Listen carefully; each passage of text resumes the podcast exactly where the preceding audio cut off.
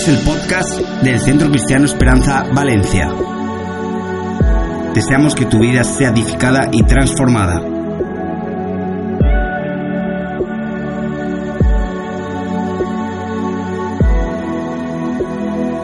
¿Cuántos habéis aprendido algo hasta aquí, verdad? Han habido cosas que han tocado nuestro corazón a través de la vida. Eh, gracias, Leo. a, través de, a través de la vida de David y la- de las enseñanzas que hemos estado aprendiendo. Y hay un poeta que se llama Samuel, el apellido no lo voy a pronunciar porque es muy complicado. Eh, él dijo que la amistad es como un árbol de cobijo.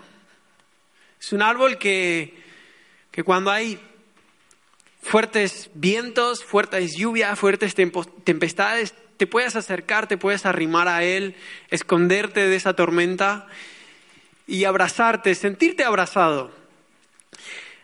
Ah, a veces hablar de la amistad, quizás podrías decir, bueno, a lo mejor es una debilidad. Quizás reconocer que necesito de alguien, estoy reconociendo que soy débil. Pero la verdad que encontramos sabiduría cuando nos acercamos a alguien, cuando compartimos con alguien, cuando abrimos nuestro corazón. Y David era alguien que tuvo no solo un árbol, un solo árbol de cobijo, sino que fue alguien que sembró todo un bosque y tenía muchas personas a las que él podía acercarse, podía compartir con ellos, ah, podía reír con ellos, pero también ser desafiado por ellos. ¿Me están siguiendo? ¿Sí? Además, también Jesús, eh, en primera de David, ah, eh, Jesús dijo que Jesús dijo que ya no nos iba a llamar solo, eh, solo sus siervos, sino que nos llamaría sus. Por lo tanto, para Dios este tema es importante, ¿verdad? Uy, no los, no los escuché emocionados. Quiero contarte un poco algunos episodios de la vida, de la experiencia de David. Ahí cuando, cuando David se enfrentó a Goliat, cuando asesinó a Goliat, ¿eh? porque lo asesinó, ah, ¿qué fue lo que ocurrió? Que su fama, ¿qué pasó? Empezaron a hacer incluso canciones de David. ¿Quién se acuerda de lo que decían? ¿Que David, qué? Que Saúl, Saúl, ¿qué? ¿Mató? Y David, no hay mucho ahí. Eh, Saúl mató a sus mil, pero David a sus, a sus diez mil. Y cuando el rey Saúl empezó a escuchar a este tipo de canciones, imagínate, no es que eran dichos, es que lo cantaban. Eh, Saúl, Sa- Saúl mató a sus mil, David... a sus-". No, a mí lo de cantar no. Algo así, imagínense, que no es que, que no es que se acercaban y decían, oye, que Saúl mató mil, pero David diez mil. No, no, eran canciones populares. Antes las historias eh, no se publicaban en el Facebook en el, en el Twitter, en el Instagram. Antes las historias, la manera que tenían de transmitirse era a través de canciones, canciones populares. Entonces David era alguien que era digno de una canción, escribieron una canción de David y Saúl estaba por dentro empezando como a enojarse, ¿sabes? Y empezó a hacer algunas decisiones acerca de David. Había por ahí alguna batalla medio peligrosa, entonces Saúl decía, bueno, este como ha matado a- al gigante este, pues vamos a enviarlo a ver qué pasa. Y resulta que David volvía con la victoria. Y otra vez, Saúl mató a su mil, David. Entonces Saúl dijo algo, bueno, como este es medio mi enemigo, pero esto era el corazón de Saúl, pues voy a hacer una cosa, voy a traérmelo cerca mío, que esté cerquita, que me entere yo.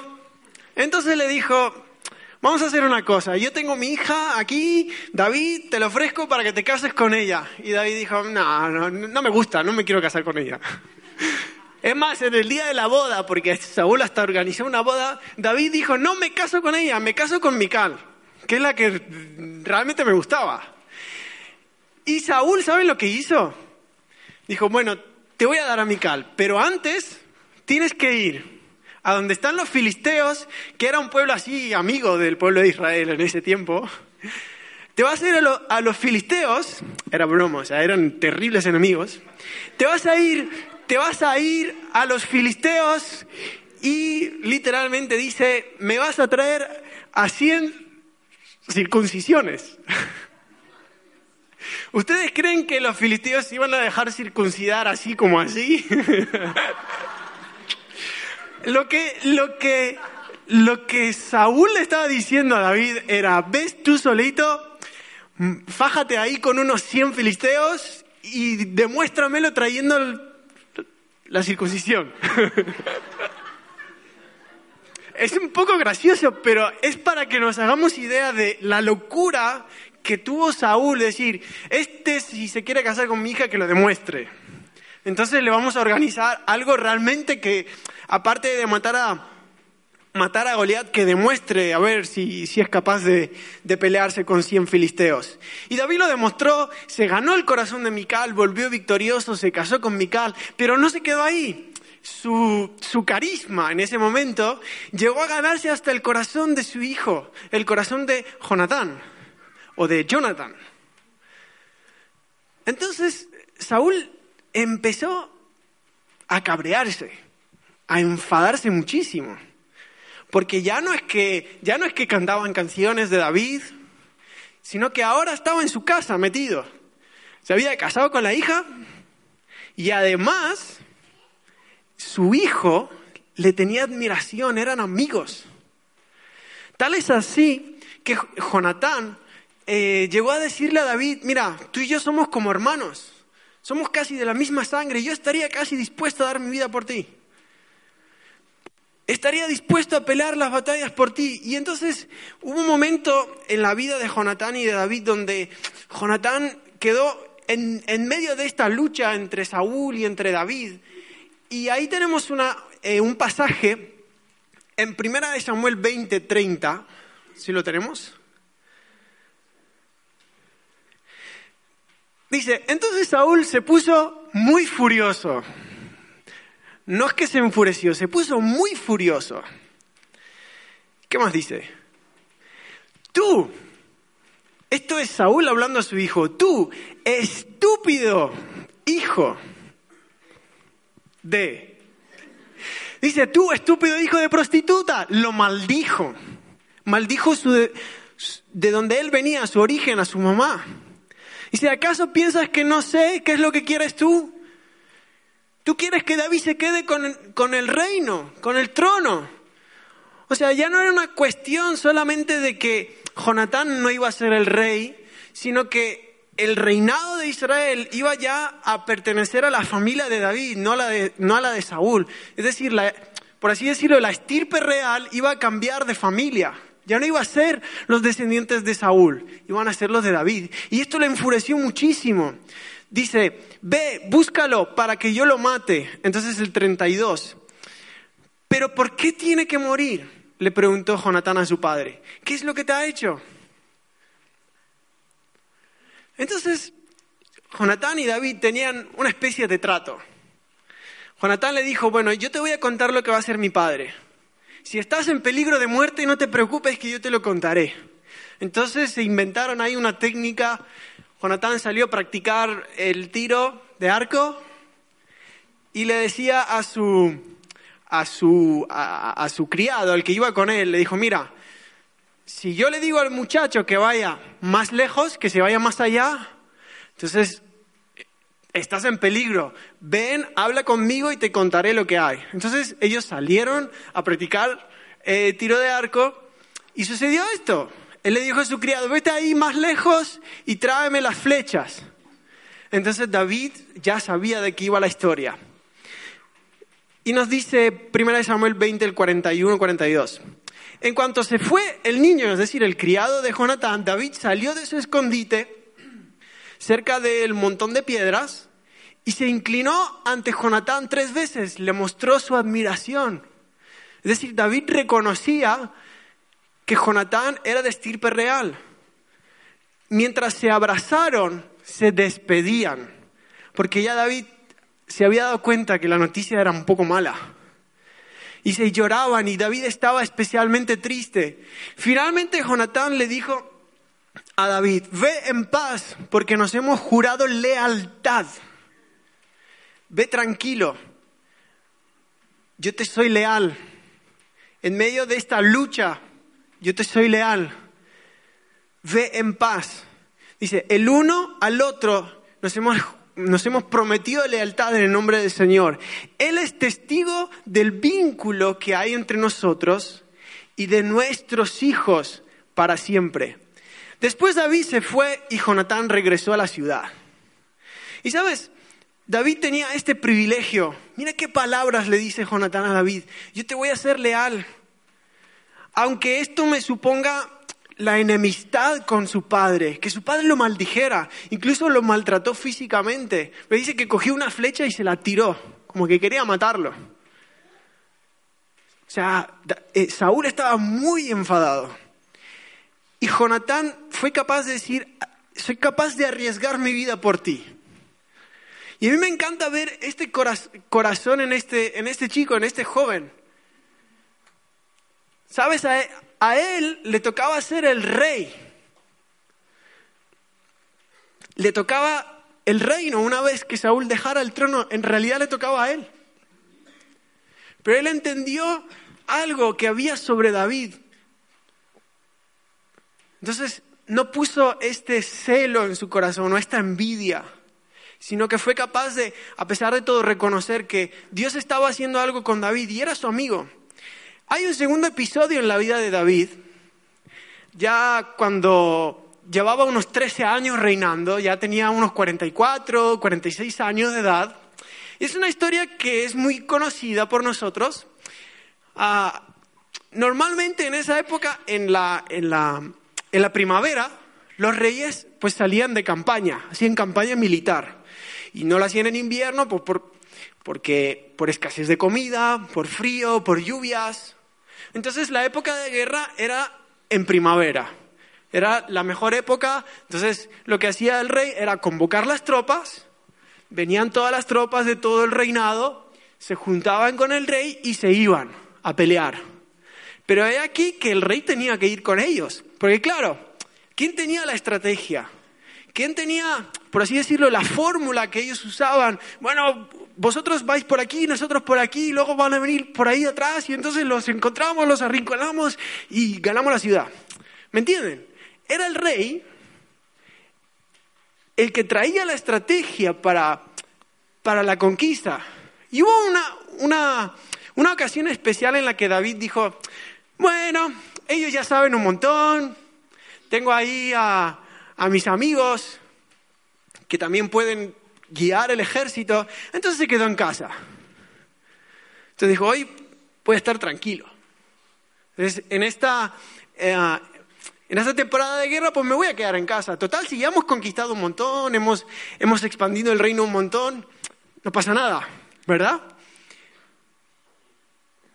Segunda de Samuel 11, 2 dice, una tarde, después del descanso de mediodía, Después de descansar, después de dormir una buena siesta, David se levantó, se estiró, y dice, bueno, voy a caminar. Pues se fue a la azotea.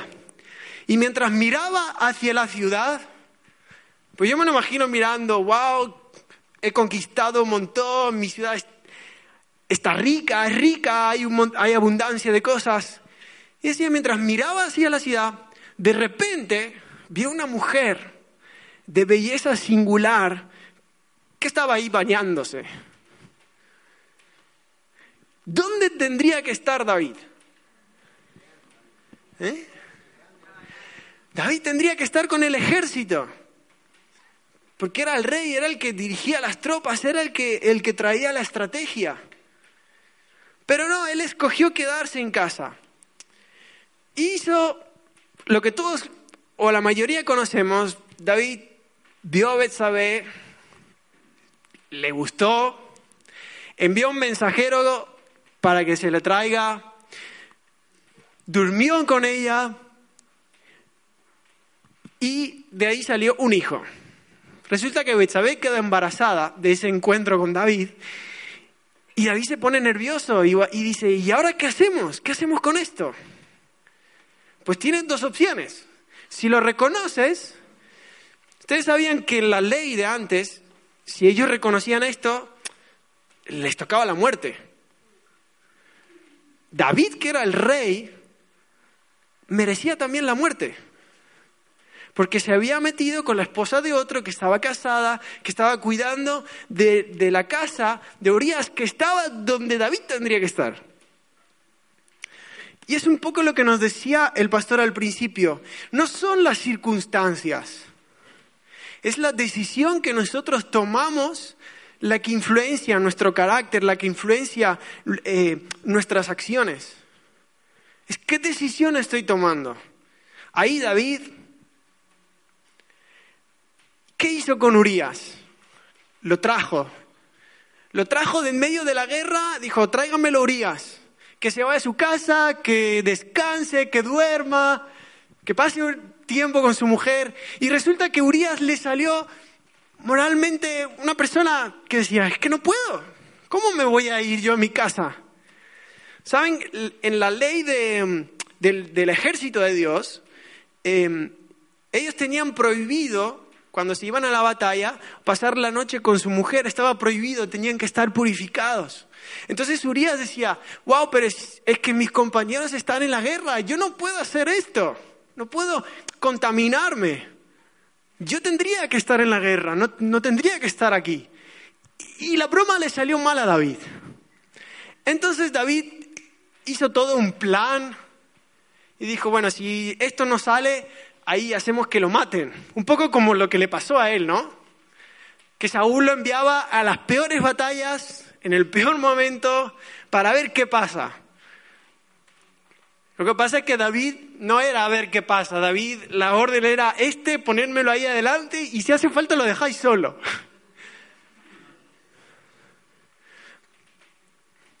¿Sabes? El pasaje termina diciendo, pero lo que David había hecho fue malo a los ojos del Señor. ¿David hizo cosas buenas en su vida, sí o no?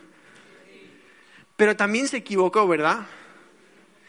Pero sabes, hay un, hay un claro ejemplo en la vida de David, que es lo que te voy a transmitir ahora, que cuando él la lió, fue capaz de escuchar la voz de uno de sus amigos, que le dijo, David, David, David.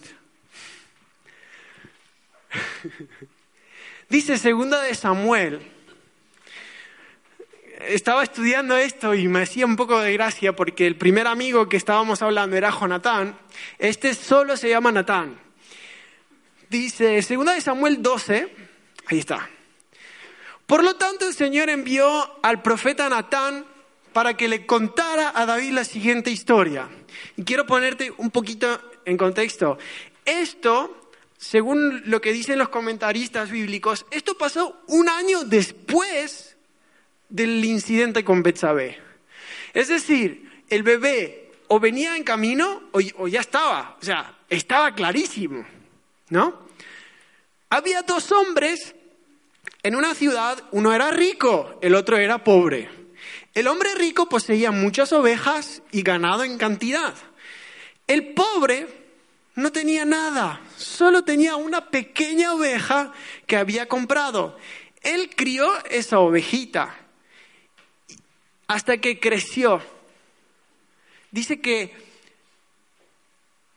Dice que la ovejita comía del mismo plato del dueño, que bebía de su vaso, que él la cunaba como una hija. Vamos, era su mascota. ¿Tú tienes mascota en casa?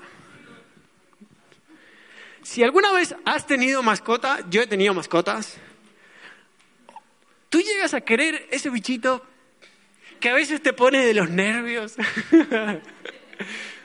Pero sabes, cuando, cuando tú tienes mascota y le pasa algo malo, a que tú lo sufres con, con él, ¿verdad?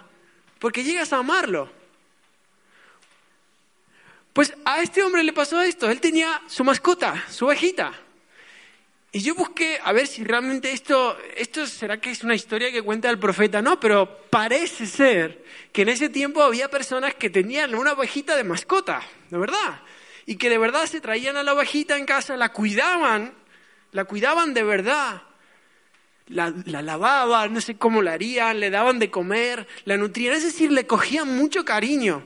Entonces el profeta le pone esta historia a David para que se dé cuenta que era, era, era un ejemplo real, que era algo que había, eh, había tocado el corazón de este hombre, que era pobre. Y el rico sigue la historia, dice, cierto día, el versículo 4, llegó una visita a la casa del hombre rico. A ver, si es el hombre rico, ¿tenía o no tenía ovejas? Las tenía. Ah, ¿Tenía o no tenía, no sé, bueyes, vacas? Lo tenía. Y también tenía con qué darles de comer. Pero en lugar de matar un animal de su propio rebaño o de su propia manada, tomó la ovejita del hombre pobre, la mató y le preparó para su invitado. Fue a la casa de este que solo tenía una, que la había cuidado, que había puesto su corazón allí no sé qué objetivo tenía, a ver si igual más adelante, no lo sé. Pero en fin, tocó algo amado, tocó un ser amado de este hombre. Entonces David se puso furioso, otra vez esta palabra. Tan cierto como vive el Señor. Ay, bueno. Cualquier hombre que haga algo semejante merece la muerte. Y es verdad, según la ley, David merecía la muerte. Debe reparar el daño dándole al hombre por cuatro ovejas. Y esto es verdad, o sea, lo dice la ley de ese tiempo. Tiene que darle por cuatro ovejas por la que le robó y por no haber tenido compasión. Entonces Natán le dijo a David, tú eres ese hombre. Este Natán sabía, ¿eh? O sea, fue capaz de coger a David. Conocía, yo creo que conocía el corazón de David. ¿Sabes? David era un, era un personaje que, que él llevaba la justicia con él. ¿Sabes? A pesar de que él se equivocó en esto, de que él pecó, él tenía un corazón que buscaba hacer la justicia que buscaba avanzar el reino de Dios en la tierra. Era un adorador. ¡Wow! David era un adorador. Era alguien que le encantaba cantarle a Dios canciones. Pero yo me, me pongo en este momento de la vida de David. Conociendo a David, lo poco que podemos conocerlo en la historia, pero conociendo a David, si había pasado un año en este tiempo, ¿cómo estaría el corazón de David? Yo creo que David estaba clamando a gritos su corazón que por favor venga alguien. Yo creo que David estaba en un punto de su relación con Dios donde quizás alguna vez tú o yo nos hemos sentido. Que necesitaba que alguien viniera, que alguien le dijera, David, ¿pero qué hiciste? Y Dios usa a este hombre, dice, tú eres ese hombre, el Señor Dios de Israel dice, yo te ungí por rey de Israel. Y me encanta lo que dice Natán. ¿Sabes? Natán le dice, esto fue lo que tú hiciste. Pero luego inmediatamente habla de la identidad de David. Le dice, esto fue lo que tú hiciste. Y el Señor lo sabe, no fue agradable a los ojos del Señor, pero dice, el Señor te ungió por rey. Dice, te libré del poder de Saúl. Lo hizo mirar, lo hizo recordar las cosas que Dios había hecho. ¿Verdad que hay momentos donde necesitamos que alguien venga, que nos abra los ojos? Porque cuando a veces hacemos algo malo, tenemos la costumbre de mirarnos. Perdemos el enfoque de lo que Él está haciendo y miramos oh, qué mal que he hecho esto. Oh, qué perdido estoy. Oh, qué tan lejos estoy de Dios. Entonces viene Natán y le confronta, David, estás así por lo que has hecho, pero no te olvides de que es Dios, de que es el Señor el que te ungió. ¿Cómo? Sí, el Señor te ungió. A pesar de que la hayas embarrado así, el Señor te ungió. Y a mí me encanta porque la Biblia dice que cuando Dios te llama y te, te, da un don, te da un regalo, dice que eso no, o sea, es irrevocable, no es que, ah, bueno, hoy te portaste mal, hoy te lo quito. Y mañana si te portas bien te lo vuelvo a dar. No, Natán le estaba diciendo, no, es que David, la unción de Dios está sobre ti.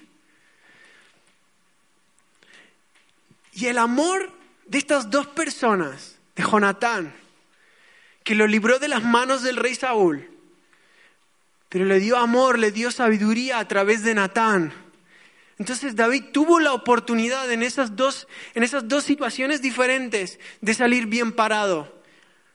Y no era por sus propios medios. David siempre supo, siempre supo que sí, que era, era el rey, pero siempre estaba Dios, que era el rey. Entonces, este, estos dos encuentros con Jonatán y con Natán le dieron un corazón humilde a David.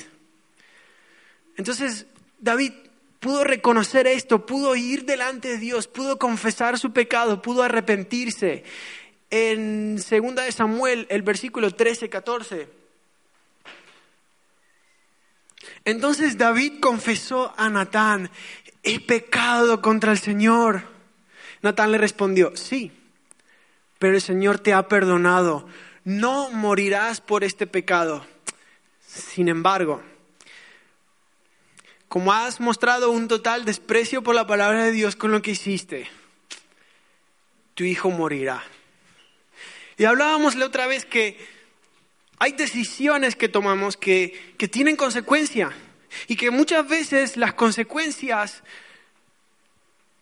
envuelven a terceros, envuelven a las personas que nos rodean. Y este fue el caso de esta historia. El hijo de David que tuvo, el primer hijo que tuvo con, con Betsabé, murió. Pero bueno, la historia no termina ahí porque David confesó su pecado, Dios lo restaura y tenemos el Salmo 51 donde David confiesa su pecado, donde pide que Dios lo restaure y Dios le da una segunda promesa. Yo entiendo que sin duda, ese momento en, el cual David fue confrontado, en el cual David fue abrazado por Jonatán, fueron momentos de cobijo para él. Y quiero hacerte pensar en esto. Hay veces que hay héroes que hay a, nuestro lado que no necesariamente son famosos, salen en la tele o simplemente están a nuestro lado. ¿Y sabes por qué son héroes? Porque están. ¿Sabes? Todos necesitamos amistades, todos necesitamos amigos y esto no es algo opcional. Todos como David llega un momento donde, donde sí o sí necesitamos a alguien.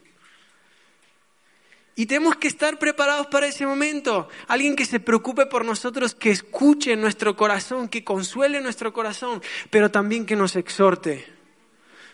¿Sabes? Es importante las dos cosas. Tener amigos, compartir la felicidad, la alegría, pero también tener amigos que como Natán fueron capaces, pero, ¿sabes? Hay que ser capaz de hacer lo que hizo este hombre. Yo, yo sé que Natán escuchó a Dios y todo lo que quieras, pero tenía que hablar con el rey David. ¿Y qué tal si el rey David decía, pero tú quién eres? Al fin y al cabo era el rey, podía matar, podía mandar que le corten la cabeza. Pero Natán se animó, dijo, ostras, Señor, tú me has hecho ver esto, tengo que acercarme a David. Y lo hizo de la mejor manera, conociendo su corazón. Sabía que David amaba la justicia, que había pecado, pero amaba la santidad, que amaba las cosas que le agradan a Dios. Entonces lo confrontó con lo que él realmente necesitaba. Y los verdaderos amigos son esas personas que nos hacen ser mejores.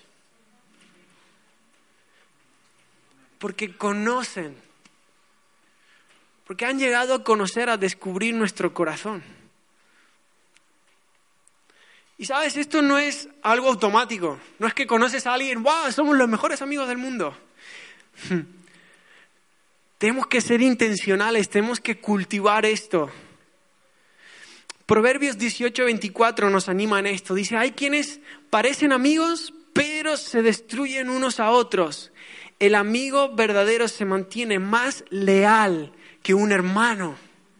¡Wow! Dice que el amigo verdadero es más leal incluso que un hermano. Y eso fue lo que le dijo Jonatán. Jonatán que se aguantó que su padre lo llamara como lo llamó, que le tirara una flecha. ¿Sabes? Y, el final de la vida de Jonatán es súper duro.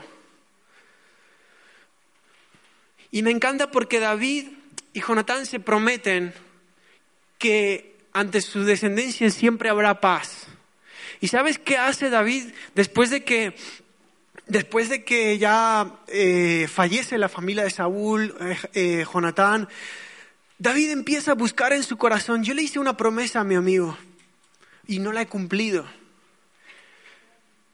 David buscó si había alguien de la descendencia. ¿Se acuerdan? Quizás no me quiero ir mucho de la historia, pero ¿se acuerdan Mefiboset?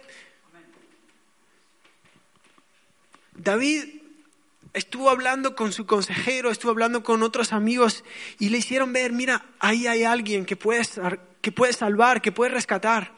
Y David, incluso ya después de que Jonatán había muerto, cumplió su promesa.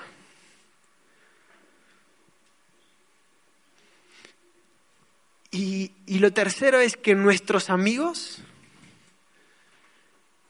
no son personas neutrales son personas que impactan nuestras vidas. Esto, bueno, lo decimos mucho, ¿no? Dime con quién andas y... Dime con quién andas. ¿Sabes? Con quien tú pasas tiempo, con quien tú inviertes tiempo, va a afectar nuestra vida. Dice Primera de Corintios 15:33, no se dejen engañar, porque las malas compañías corrompen el buen carácter. Quizás a veces nos toca pensar en esto. Señor, ¿quién está influenciando mi vida? Señor, realmente estoy haciendo como David. Tengo árboles en los que me puedo cobijar. Tengo amigos con los que compartir, con los que celebrar, pero también tengo amigos que me puedan, si hace falta, exhortarme. Señor, estoy abriendo mi corazón. Y sabes, te estoy contando esto como un, como un desafío personal, porque es una realidad que como hijos de Dios, Dios quiere que vivamos esto. Por eso Jesús nos dijo, ya nos llamo solo mis siervos. Ahora os llamo amigos. ¿Has hecho alguna vez este análisis? Muchas veces encontramos nuestra vida enfocada hacia, hacia una dirección y vienen voces, siempre, siempre las hay. Siempre vienen voces y te dicen, mm, no te conviene, estás, mira hacia dónde vas, las decisiones, tal.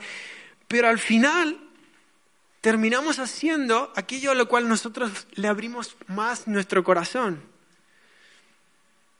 Y sabes, se aplica para muchas cosas.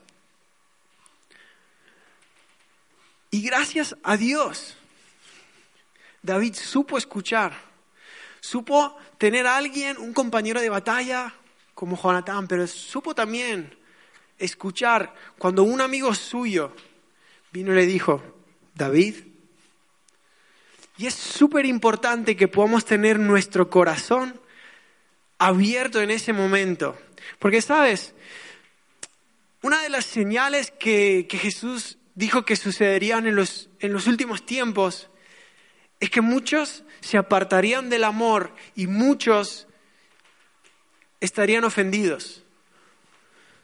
Jesús habló de que la ofensa en nuestro corazón iba a ser una, como una señal. Y sabes, para tener eh, relaciones sanas, amigos sanos, tenemos que tener un corazón sano. Y tenemos que tener un corazón que cuando alguien se acerca y nos dice, nos vamos a ofender. Porque a veces es muy fácil y conocemos mucho la ofensa como yo estoy ofendido. Él está ofendido, nosotros estamos ofendidos, vosotros estáis ofendidos. Pero ¿sabes qué? nosotros ofendemos. Tú ofendes. Es más, todos los que estamos aquí alguna vez hemos ofendido a alguien. Y si queremos tener unas relaciones sanas, amistades sanas, necesitamos hacer estas dos cosas. Primero, cultivarlas. Y segundo, cuando vienen esos momentos, tenemos que saber escuchar con el corazón como el que tuvo David. Decir, bueno, esto va a restaurar mi corazón. ¿Sabes? ¿Te imaginas si David hubiera hecho lo contrario? Hubiera dicho, ¿quién eres tú? Vete de aquí. Le hubiera dicho las palabras de Saúl al profeta, que muy probablemente el reinado de David hubiera terminado allí. Sabes, Dios tiene planes, propósitos, diseños para nosotros y siempre pondrá personas a nuestro alrededor que nos van a acompañar, que nos van a acompañar en el destino que Dios tiene para nuestras vidas y van a, van a cooperar en el carácter que Dios está haciendo en nosotros. Pero tenemos que tener los ojos abiertos y el corazón dispuesto a escuchar. Yo quiero pedirte que puedas cerrar tus ojos 30 segundos. Y que podamos, que podamos decirle al Señor esto, si, Señor, ¿será que no estoy sembrando? Señor, ¿será que como David tengo amigos que puedan compartir mis victorias, pero también exhortar mi corazón? Y si alguna vez te sentiste ofendido en una relación, en una amistad, que podamos tener el corazón de soltar perdón, de perdonar porque son esas personas que nos rodean, que Dios va a usar para llevarte a tu destino, a tu propósito. Así que animarte que en, este, en estos tiempos, en estos días, que podamos sembrar, que podamos ser intencionales con nuestras relaciones. Y como te dije antes, es un desafío también para mi vida. Le dedicamos tanto tiempo a, a muchas cosas y una vez una empresa de cerveza, voy a bajar, una empresa de cerveza me envió un, un vídeo promocional y decía, pasamos no sé cuántas horas de nuestra vida, de 360 no sé cuántos días de nuestra vida en nuestro trabajo. Luego pasamos no sé cuántas horas en el coche y luego en los atascos y luego pasamos no sé cuántas horas en desplazamientos y en este y en otro. Y luego enseñaban números de cuánto tiempo pasamos con un amigo. Y dije, no puede ser. Y era, era un estudio, ¿no? Y luego decía, y pasamos X tiempo con familiares. Dicen, no. Si pasamos casi más tiempo durmiendo, pasamos más tiempo solos en el coche, pasamos más tiempo en el trabajo. Y luego en el, en el resumen, en las cosas que, que cuando las necesitamos, las cosas que realmente cuentan, el, la estadística decía que el tiempo era, era ínfimo, era súper poquito. Señor, en esta mañana queremos darte gracias porque la amistad y el amor son cosas que tú nos has regalado, Señor. Y queremos tener un corazón sabio para, Señor, nosotros en primer lugar ser árboles que otros puedan cobijarse en nuestras vidas, que otros puedan sentirse abrazados comprendidos y en, y en la necesidad, Señor, también ser desafiados. Señor, si nos hemos enfadado, si nos hemos ofendido con alguien, queremos dejar las ofensas de lado. Y comprendemos, Señor, que las personas que nos rodean, tú las estás usando para conducirnos, para trabajar en nuestro carácter Y a partir de hoy, Señor, queremos, y si es esta oración que estás haciendo, te invito a que puedas ponerte de pie, que puedas decirle, Señor, yo a partir de hoy quiero ser un plantador de amigos. Quiero, Señor, plantar relaciones que edifiquen nuestras vidas.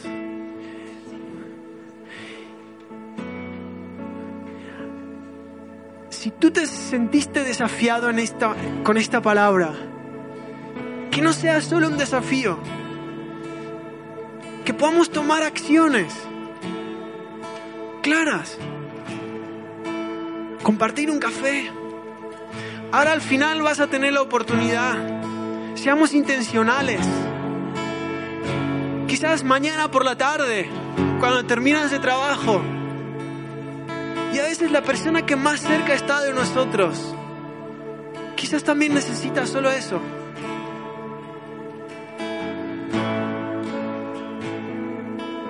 Y lo último, no guardes, no guardes, no guardes sentimientos en tu corazón que te separan, que te alejan.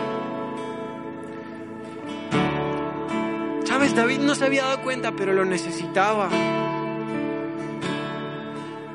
No nos equivoquemos. Quizás justamente esa persona es la que tú necesitabas. Que Dios usara contigo. Entonces vamos a darle un vuelco a esto. Vamos a sembrar amistades, vamos a sembrar semillas. Esperamos que hayas escuchado a Dios. Nos vemos en la próxima semana. Dios te bendiga.